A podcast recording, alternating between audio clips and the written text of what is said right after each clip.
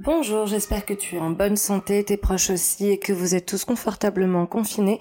Merci de me rejoindre pour ce nouvel épisode du Time to Bloom podcast dont la vocation est très modestement l'épanouissement personnel des individus en espérant ainsi faire bloomer la société tout entière. Rien que ça, oui. Je suis Hermine Prunier, l'autre réalisatrice et productrice de cette émission mais également prof de yoga dans la vie et je suis ravie de te proposer ce nouvel épisode avec de nombreux nouveaux témoignages dedans pour faire avancer la réflexion afin de, je l'espère, créer plus d'équilibre dans le business Namasté à la sortie du confinement. Est-ce qu'on veut encore de tout ce cirque de faux semblants? Écoutez, ça ressemble quand même souvent à une mauvaise comédie. Il s'agit là d'Aurélien Barraud qui parle de notre gouvernement clownesque, mais t'avoueras que ça s'applique assez bien au milieu du yoga. Euh, N'a-t-on pas un peu envie, enfin, de personnes juste vraies? Vrai, simplement vrai, qui disent là on a fait une connerie, là on a anticipé, là on n'a pas anticipé, là voilà pourquoi on le fait, voilà pourquoi on ne le fait pas, voilà pourquoi on suit ou on ne suit pas, parfois pour de bonnes raisons. Est-ce qu'on n'a pas envie que ce soit enfin un peu honnête? Quand j'ai publié l'épisode 26 le mois dernier, j'ai envisagé tous les scénarios possibles et imaginables. Encore une fois, j'avais très peur de le mettre en ligne. On avait enregistré en janvier avec les filles et voilà, tu vois, il m'a fallu de nombreuses semaines pour euh, le monter, oui, mais surtout pour me décider à le publier. L'épisode était prêt depuis longtemps, mais euh, j'avais comme une espèce de crainte ou quelque chose qui me retenait. Et bah déjà, d'une part, euh, well, you know, il y a un timing pour tout parfait dans cet univers. Euh, right time to blossom, to bloom, telle une graine qui fleurit au printemps, et d'ailleurs toutes les fleurs ne fleurissent pas au printemps. Eh bien, le moment n'était pas encore venu de poster cet épisode, il s'est présenté, et euh, à peine je commençais à avoir des retours, euh, d'ailleurs principalement positifs, hein, je vous remercie énormément pour tous les messages que j'ai reçus, les témoignages, le soutien, etc. C'est ça qui donne la force de continuer à réaliser des épisodes. Et donc je disais, euh, objectivement oui, j'avais envisagé un certain nombre de scénarios pour euh, la suite de cet épisode 26, mais alors jamais j'aurais pu imaginer un tel plot twist que le confinement. Est-ce que tu imagines un instant si à la fin de l'enregistrement de l'épisode 26, fin janvier, Quelqu'un nous avait dit à Alex, Jeanne et moi-même qu'une catastrophe sanitaire, une pandémie mondiale, allait en une semaine nous donner raison publiquement et incontestablement et ainsi nous épargner le backlash auquel on s'exposait en enregistrant une telle conversation. Enfin pour ce qui est de s'épargner le backlash, euh, je m'avance peut-être encore un petit peu.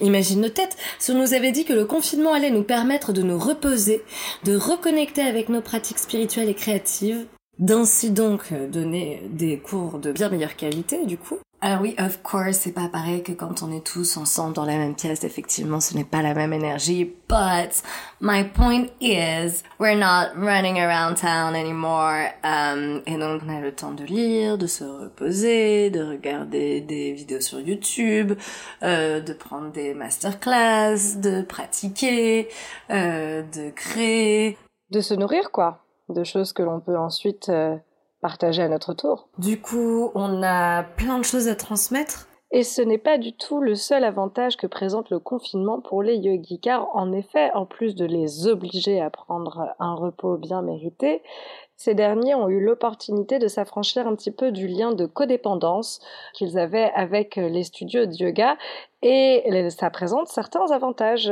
d'enseigner de, chez soi comme ça en visioconférence notamment. C'est mon playground de rêve, j'ai de l'espace, j'ai de la lumière, j'ai un mur pour faire des démonstrations d'inversion et autres wall walks. J'ai mes blocs, j'ai une sangle, des coussins, une couverture, tous mes props préférés à disposition et euh, normalement, mes élèves devraient pas trop se retrouver au dépourvu, puisque si tu as déjà pris un cours avec moi, tu sais qu'il y a qu'une seule chose que je recommande plus que tout d'acheter pour la pratique du yoga, encore plus même que le tapis, ce sont une paire de blocs de liège. Ça, clairement, vous pouvez pas me dire que vous le savez pas. Hein. Bref, j'ai tout à disposition et je suis ultra à l'aise. Je suis chez moi, quoi. Je m'habille comme je veux, je peux me changer si besoin, si j'ai besoin de quelque chose, c'est à portée de ma main. Euh, c'est ma webcam qui diffuse à mes élèves.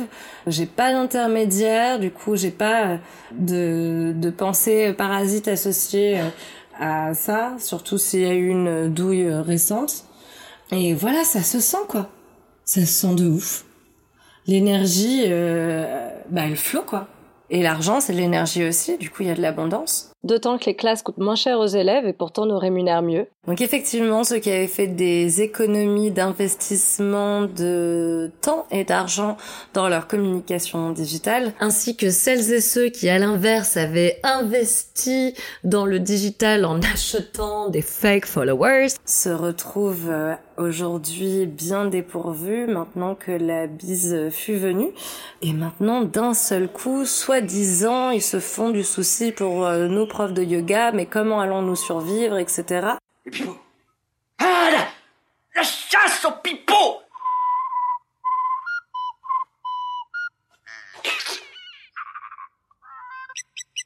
Vous pourriez arrêter de siffloter deux secondes et nous dire pourquoi vous n'étiez pas intéressé à notre situation depuis cinq ans?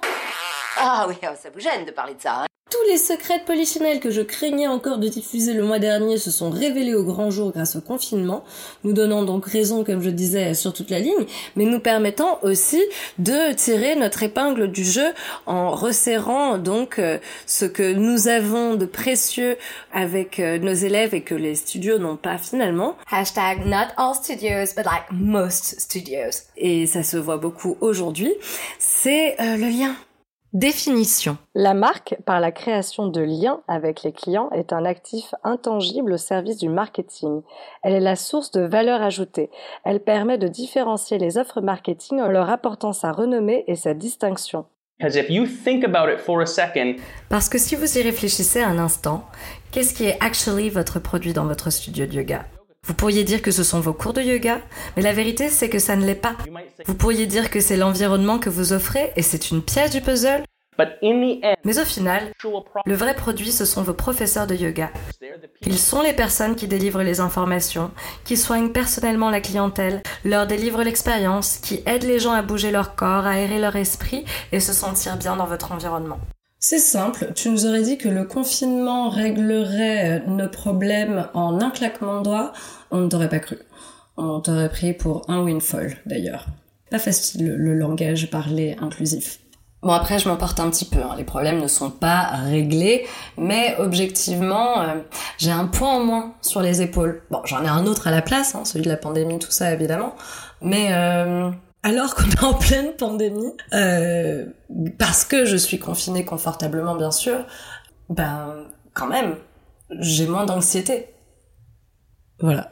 Anyway, quand j'ai publié l'épisode 26, j'étais déjà sûre que l'épisode 27 serait une suite au 26. Et je pensais que j'allais juste publier des témoignages, moi, que j'avais reçus. Euh... Et d'ailleurs, c'est ce que je vais faire quand même. Je vais te diffuser le témoignage de Sarah et un autre anonyme qui euh, m'a dévoilé une autre arnaque que je connaissais pas, qui apparemment est très courante. C'est l'arnaque de MindBody. Tout de suite, le témoignage de Sarah en premier. Hello, c'est Sarah. Bah écoute, euh, ravie de pouvoir échanger avec toi. Moi aussi, j'en suis ravie. Bienvenue à cette antenne. Une anecdote qui me concerne moi euh, directement. Donc j'ai euh, arrêté de travailler avec une structure récemment euh, dont je trouvais les méthodes absolument pas convenables. Malheureusement, je ne peux pas dire que je suis surprise. Pour laquelle il faut évidemment aller récupérer une clé dans les locaux de la structure organisatrice. Donc bah, c'est du temps qu'on passe à traverser Paris à l'œil, hein, parce que c'est évidemment pas inclus dans le prix du cours. clé qu'il faut évidemment rapporter ensuite. Mais oui, bien sûr, on n'a que ça à foutre. Très malheureusement pour moi, euh, je suis tombée sur euh, une clé qui, qui s'est euh, cassée dans la serrure. et la structure organisatrice m'a très clairement demandé de rembourser la clé. Mais bien sûr. Donc j'ai tout de suite dit non parce que ça me semblait pas justifié. Ça peut arriver à n'importe qui qu'une clé se casse dans une serrure, sachant que j'avais été mise en garde sur la fragilité de la serrure, donc j'ai vraiment fait très attention. Et bah pas de bol, une clé qui se casse dans une serrure, ça peut arriver à n'importe qui. Et, et donc euh, voilà, j'ai trouvé ça hallucinant. Donc j'ai en plus été euh, sollicitée deux fois. Hein. Une première fois, j'ai dit non. La deuxième fois, euh, la structure a insisté et je leur ai dit que bah, ils avaient des assurances pour ça et que c'était pas à moi en étant payé quelques dizaines d'euros de l'heure d'assumer d'assumer cette charge. Ça a été très mal pris. évidemment. Et sans compter tout un tas d'histoires d'annulation à dernière minute, de remplacement euh, donner, puis retirer, etc. Bref. Donc je me suis dit que j'allais pas non plus continuer et j'ai fini par laisser tomber. Et alors là, c'était ah bon, comment, mais pourquoi, mais on aurait pu en discuter? Ben, en fait, j'en ai discuté dix fois. c'était, j'avais juste l'impression de parler à des murs, donc bah voilà, je vais arrêter de parler, puis je vais juste arrêter de, de donner des cours en fait. Et c'est vraiment trop triste parce que ce n'est pas la seule à en venir à cette conclusion. Moi, vraiment, je me posais la question aussi. J'ai envie de, j'ai envie de d'enseigner, j'ai envie de continuer, mais pas dans ces conditions, tu vois. Et quand je me rends compte aussi que bah, toutes mes consoeurs, dès qu'on en parle, on se dit la même chose. Franchement, c'est quand même grave, tu vois. Que ce soit à cause de nos collaborateurs. On travaille dans le même domaine. A priori, on a la même passion. On partage a priori plus ou moins la même mission. Et on en est là. C'est quand même triste, non? Quand même l'événement d'avant confinement, c'était ce studio de yoga qui a menacé toute son équipe euh, bah, d'être viré, hein, tout simplement.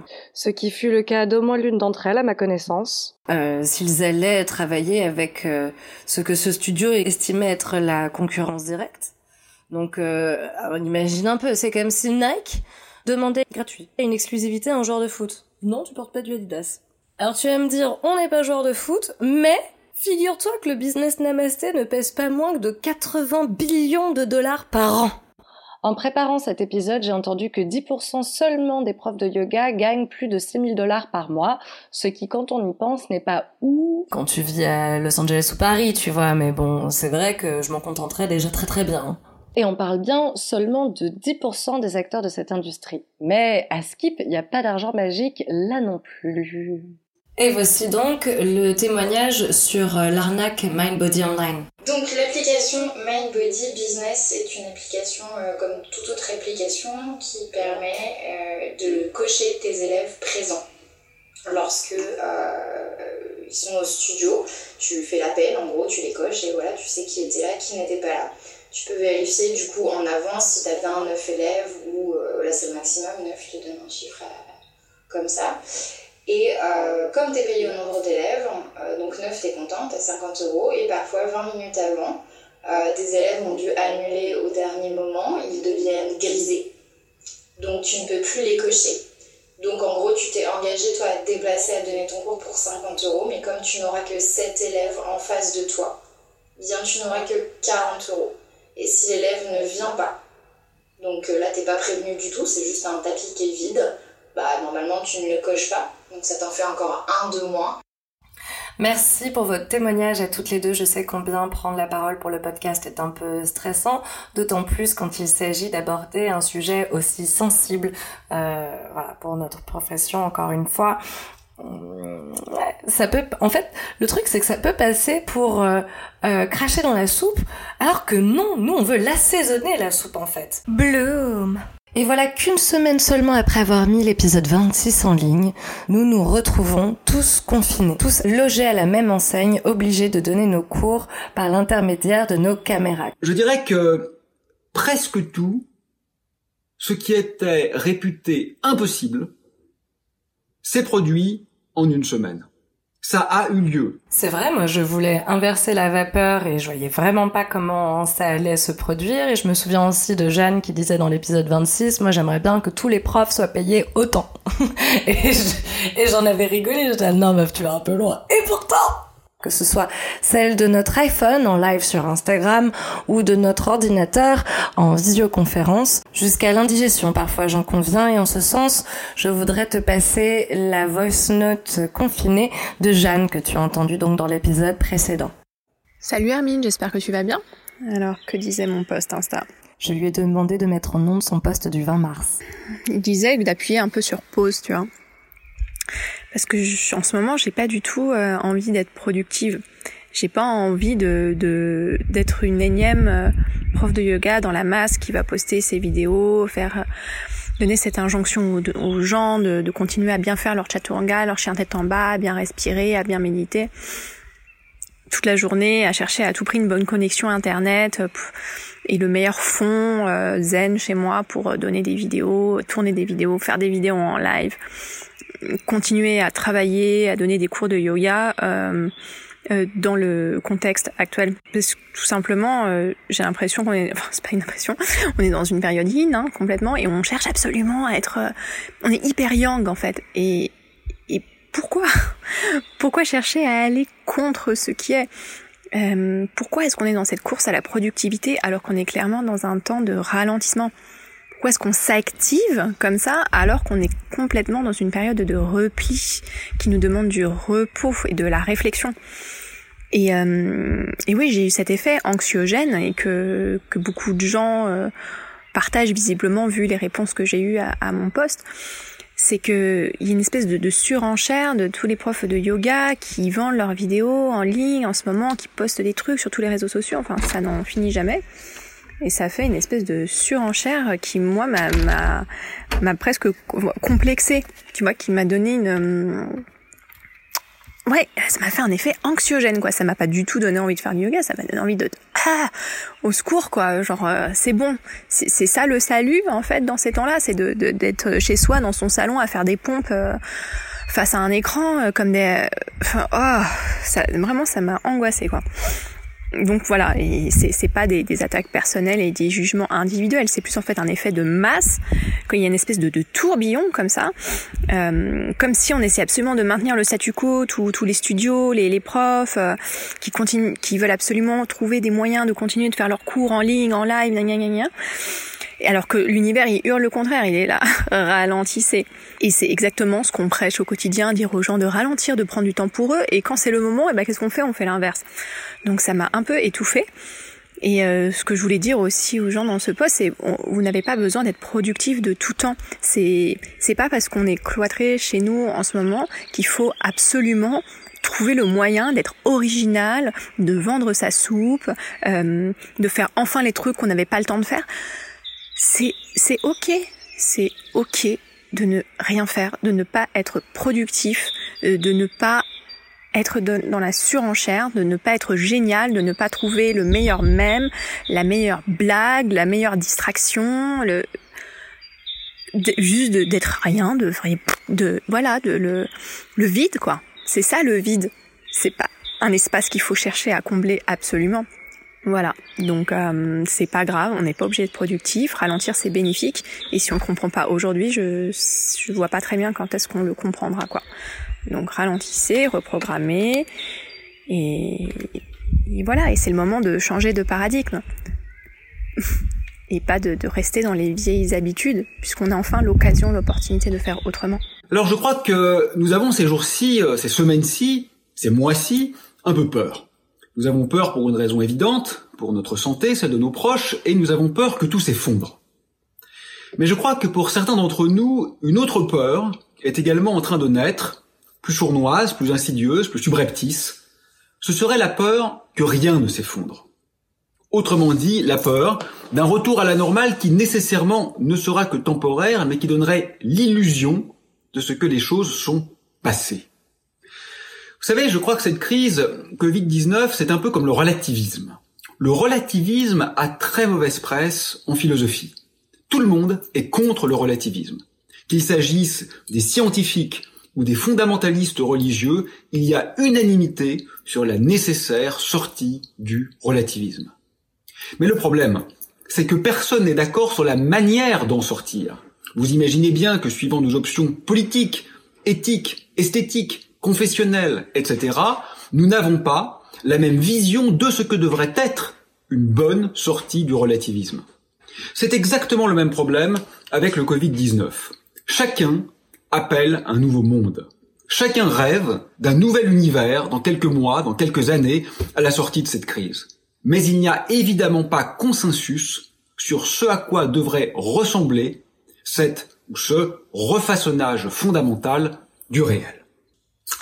Alors je crois qu'il y a d'abord un certain nombre de risques qu'il faut souligner. Le premier risque, je dirais, c'est celui de la bêtise.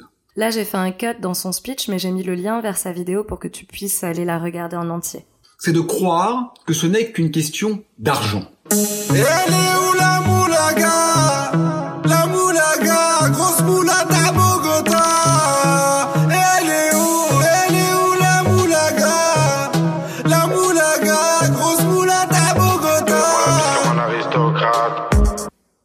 Un problème d'argent, mais je crois que ce serait une erreur d'oublier qu'il y a aussi un problème de gestion.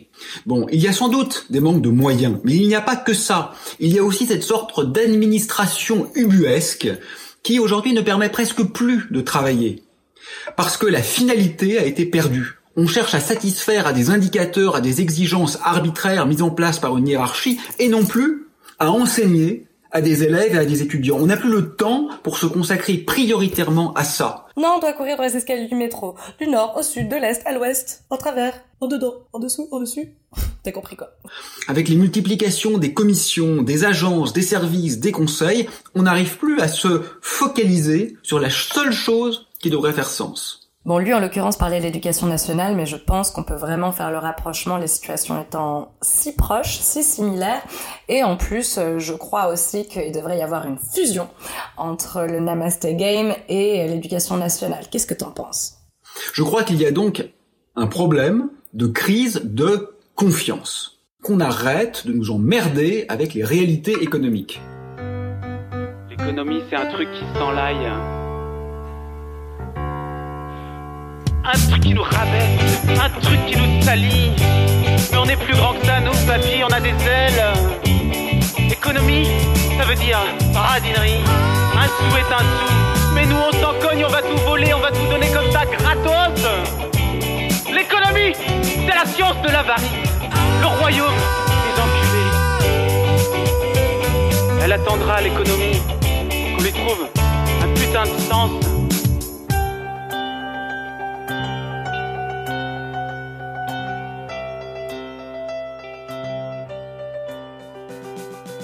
Il n'y a pas de réalité économique. Ça n'existe pas.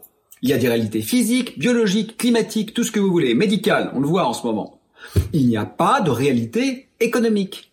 Ce sont des conventions. Les conventions, on les change d'un claquement de doigts. Voilà ce qu'il faut comprendre. Si on n'en veut plus, on les change. Ça ne dépend que de nous. Le CO2 émis là, si on n'en veut plus, on peut rien faire. C'est foutu, il est définitif. À l'échelle de temps qui est importante pour l'humanité, il n'y a pas de retour en arrière possible. Si dans dix ans on regrette d'avoir dépassé les émissions de CO2 supportables par notre environnement, on ne pourra rien faire. C'est pas conventionnel. Excusez-moi, l'économie c'est une convention. Changer la règle du jeu, ça ne dépend que de nous et de notre volonté. Parce que depuis le coronavirus, on sait que nous avons encore un pouvoir de changement. Bloom et du coup, je voulais te passer le témoignage de Jess qui m'a fait euh, des voice notes. Jess qui est ma prof de danse de cabaret. Elle est danseuse professionnelle au Crazy Horse entre autres et elle donne des cours de cabaret mais aussi de fitness et de yoga. Voilà, je l'avais déjà présenté dans l'épisode yoga et danse si tu es une fidèle euh, du podcast mais je suis ravie de te diffuser son témoignage confiné. Coucou tout le monde, je suis Jess. Je voulais partager mes expériences du confinement so far avec vous. Alors euh, pour le moment, je le vis plutôt bien, même très bien. J'ai la chance d'être confinée avec euh, une amie et une collègue, donc je suis pas seule et je sais que ça change tout, donc euh, j'ai beaucoup de chance. Pour le moment, on est tous les deux débordés. on s'arrête pas, on fait plein de plein de choses et on aime plutôt bien le confinement. Alors on s'occupe avec les cours de danse d'abord. Il y a plein de profs différents qui donnent des cours de tous les styles et ça nous permet de découvrir les styles qu'on connaissait pas avant. Et la même chose, c'est valide pour le yoga. Euh, on adore faire les cours de yoga ensemble, euh, de, de les prendre et de les donner aussi. Moi, je donne des lives, mais je prends également des cours. Et euh, ça permet vraiment euh, d'accéder aux cours où je n'ai pas normalement accès, c'est-à-dire des gens euh, dans le sud de la France ou bien euh, à New York, dans les quatre coins du monde. Ça me permet de faire des cours de des profs que j'adore et du coup je suis super contente de pouvoir faire ces cours-là. Donc je prends pas mal de cours de tout type, de, de danse, de yoga, de cuisine. Euh, je me suis même retrouvée l'autre jour sur un cours de maths, de mathématiques. C'était pour enfants âgés euh, de 12 ans, je pense, mais ça m'a rappelé trop de souvenirs et je sais pas pourquoi, mais ça m'a ça m'a super intéressée de faire des fractions et du coup je me suis retrouvée à regarder un live de maths euh, qui durait une heure. C'était super. Euh, donc en plus de ça, je, je donne, j'ai commencé à donner des cours en live et en fait, j'ai découvert que que j'adore et ça me donnait vraiment beaucoup d'énergie, beaucoup. J'étais vraiment motivée pour faire ça. Donc, je donne des cours de de yoga, de fitness, d'abdos fessiers. On avait même commencé, on a fait deux fois de suite maintenant, deux semaines de suite, un espèce de dance party euh, où on met des musiques euh, un peu euh, un peu chouettes, un peu ringard euh, des années 80, 90 et avec mon mon ami, euh, on fait un espèce de workout, mais vraiment c'est c'est assez dansé, mais euh, c'est très, c'est les steps très simples, mais euh, on danse dans le salon comme euh, comme des, des idiotes. On, on, est trop contente, donc on fait ça tous les samedis, et ça m'a vraiment permis de connecter avec des gens, avec les potentiels clients aussi à travers le monde, et ça m'a super. Enfin, déjà, je suis super contente parce que ces gens-là sont comme j'ai dit, potentiellement des clients pour après le confinement. Mais en plus de ça, ces gens-là, ils sont super gentils. Tout le monde me donne des retours et ça me donne beaucoup d'énergie. Enfin, ça me donne le smile déjà. Euh, de savoir que les gens me suivent et qu'ils aiment ce que je fais. Donc ça fait un petit ego boost, on va pas mentir. Euh, mais en plus de ça, oui, ça me donne l'énergie de faire plus et euh, et j'adore. Enfin, j'adore connecter avec les, les, les gens. On peut pas le faire en live, mais on peut le faire à travers euh, les écrans en virtuel et ça fait super plaisir.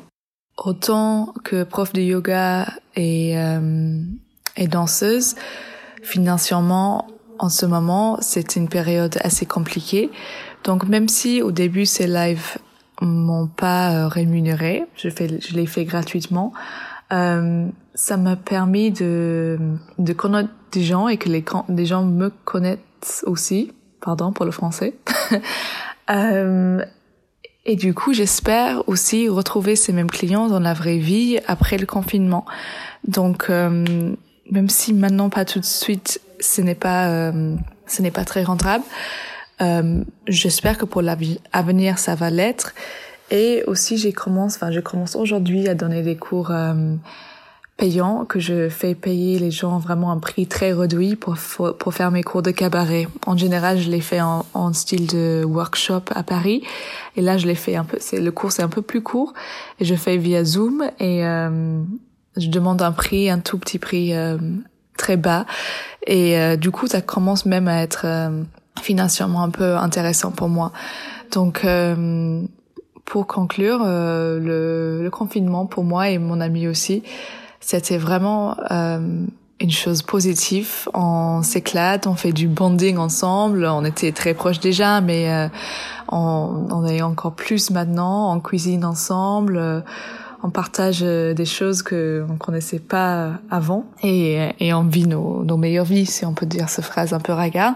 Euh, on adore. Donc euh, merci le confinement et bon courage euh, à tout le monde. Je sais que c'est pas le cas pour tout le monde et j'en suis j'en suis consciente.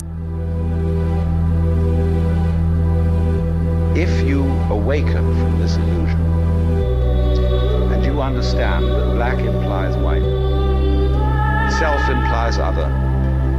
Life implies death. You can feel yourself not as a stranger in the world, not as something here on probation, not as something that has arrived here by fluke, but you can begin to feel your own existence as absolutely fundamental. What you are basically deep, deep down, far, far in, is simply the fabric and structure of existence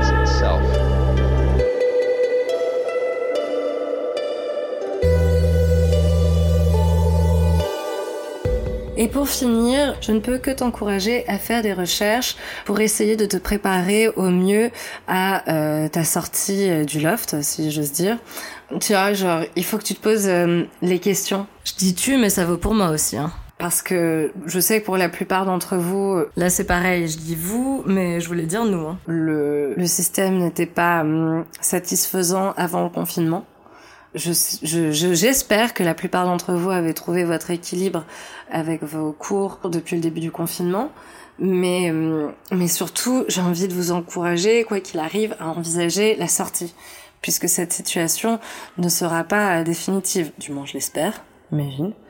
Euh, il y a déjà pas mal de contenu euh, gratuit sur euh, ces questions, notamment sur YouTube. Là, je viens de passer un peu de temps à regarder pour préparer l'épisode et j'ai trouvé notamment la vidéo de cette jeune femme qui s'appelle qui s'appelle qui s'appelle Cassandra qui a une chaîne YouTube sur laquelle justement elle a fait une vidéo pour donner ses conseils pour gagner de l'argent en tant que professeur de yoga. But you need to ask yourself, is this business model, vous devez vous poser la question, ce business model est-il durable sur le long terme? Aurais-je toujours envie de travailler ainsi dans 5 ans, 10 ans, 15 ans, 20 ans? Si ce n'est pas le cas, vous devez le réévaluer. L'un des exercices les plus efficaces que tu peux faire, c'est de design ta semaine de travail idéale. Si l'argent n'était pas un sujet, si le temps ne comptait pas, combien de classes de yoga aurais-tu actually envie d'enseigner dans la semaine? Combien de workshops voudrais-tu enseigner? Combien de clients privés voudrais-tu um, avoir? À quoi ressemblerait cette semaine idéale? Et une fois que tu as cette semaine idéale en tête, sans te préoccuper des limitations qui vont avec, alors tu dois te poser la question de savoir comment actually la mettre en place. Je vais te mettre le lien dans la description de l'épisode et je t'invite vraiment à aller regarder sa vidéo, même si t'es pas prof de yoga d'ailleurs, euh, parce que c'est super intéressant pour tout le monde. Elle fait référence notamment à, au revenu passif, qui est une notion essentielle d'économie à explorer pour tout artiste. Euh, que tu sois euh, prof de yoga, euh, chanteur, peintre, ce que tu veux, puis même tout le monde en réalité, pour faire ce qui s'appelle là. Pour prospérer, pour gagner de l'argent, euh, bien vivre en ce monde, faire des économies, etc. Ce qu'il faut, c'est générer du revenu passif. Et donc, euh, elle explique très bien dans cette vidéo euh, ses conseils euh, là-dessus. Et je la rejoins vachement sur le sujet. Ça m'a, ça m'a mis un petit, une petite piqûre de rappel parce que c'est pas quelque chose que je découvrais en regardant sa vidéo, mais c'est finalement quelque chose que je commence seulement à faire en mettant mes cours en ligne disponibles en vente en VOD sur mon site internet. C'est très nouveau pour moi, alors que pourtant je le sais depuis très longtemps. Jingle littérature. Je voudrais te lire un extrait d'un best-seller qui s'appelle Père riche, Père pauvre, écrit par Robert T. Kiyosaki. Règle numéro 1. Il vous faut connaître la différence entre un actif et un passif et acheter des actifs. Si vous voulez devenir riche, voilà tout ce qu'il vous faut savoir. C'est la règle numéro 1, c'est la seule règle. Cela peut vous sembler ridiculement simple, mais la plupart des gens n'ont pas idée à quel point cette règle est judicieuse. Ils se débattent dans le domaine financier car ils ne connaissent pas la différence entre un actif et un passif. Les gens riches acquièrent des actifs, les pauvres et la classe moyenne acquièrent des éléments de passifs, mais ils croient que ce sont des actifs, disait Père Riche. Chaussures, sacs, montre, bagnole, appartement, maison, tout ça générer du revenu passif, c'est-à-dire sans bouger de ton canapé, avoir euh, des... Euh, Ce qui s'appelle un moulin de, l'argent qui arrive sur ton compte, ni plus ni moins. C'est donc euh, des entreprises qui ne requièrent pas ma présence. Donc ça, ce serait les studios de yoga, par exemple. Euh, J'en suis propriétaire, mais elles sont gérées ou dirigées par d'autres personnes. Si j'avais à y travailler, ce ne serait plus mon entreprise, ça deviendrait mon emploi. Ce qui serait le cas, pour le coup, de l'enseignement de yoga. On peut euh, lancer une marque comme c'est mon cas, je l'ai même déposé à l'INPI. Reste que si je ne vais pas donner le cours, eh bien, euh, eh bien le cours ne se fait pas sans moi. C'est donc mon emploi. C'est également les actions, les obligations, les biens immobiliers qui génèrent des revenus, donc ceux dans lesquels on n'habite pas, les reconnaissances de dettes, les droits d'auteur résultant de la propriété intellectuelle comme la musique, les manuscrits, les brevets d'invention, et tout ce qui a de la valeur génère des revenus, prend de la valeur et trouve facilement un débouché, donc pas les cours de yoga, puisque une fois qu'ils sont donnés, voilà, c'est passé. Permets-moi de te lire un autre extrait. Il y a une grande différence entre votre profession et votre entreprise. Souvent, Robert demande aux gens quelle est votre entreprise? Et ils répondent Oh, je suis banquier. Il leur demande ensuite s'ils sont le propriétaire de la banque et ils répondent généralement Non, j'y travaille.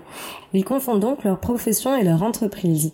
Ils sont peut-être banquiers de profession, mais pas propriétaires de leur propre entreprise. La plupart des gens passent leur vie à s'occuper des affaires des autres et à les enrichir.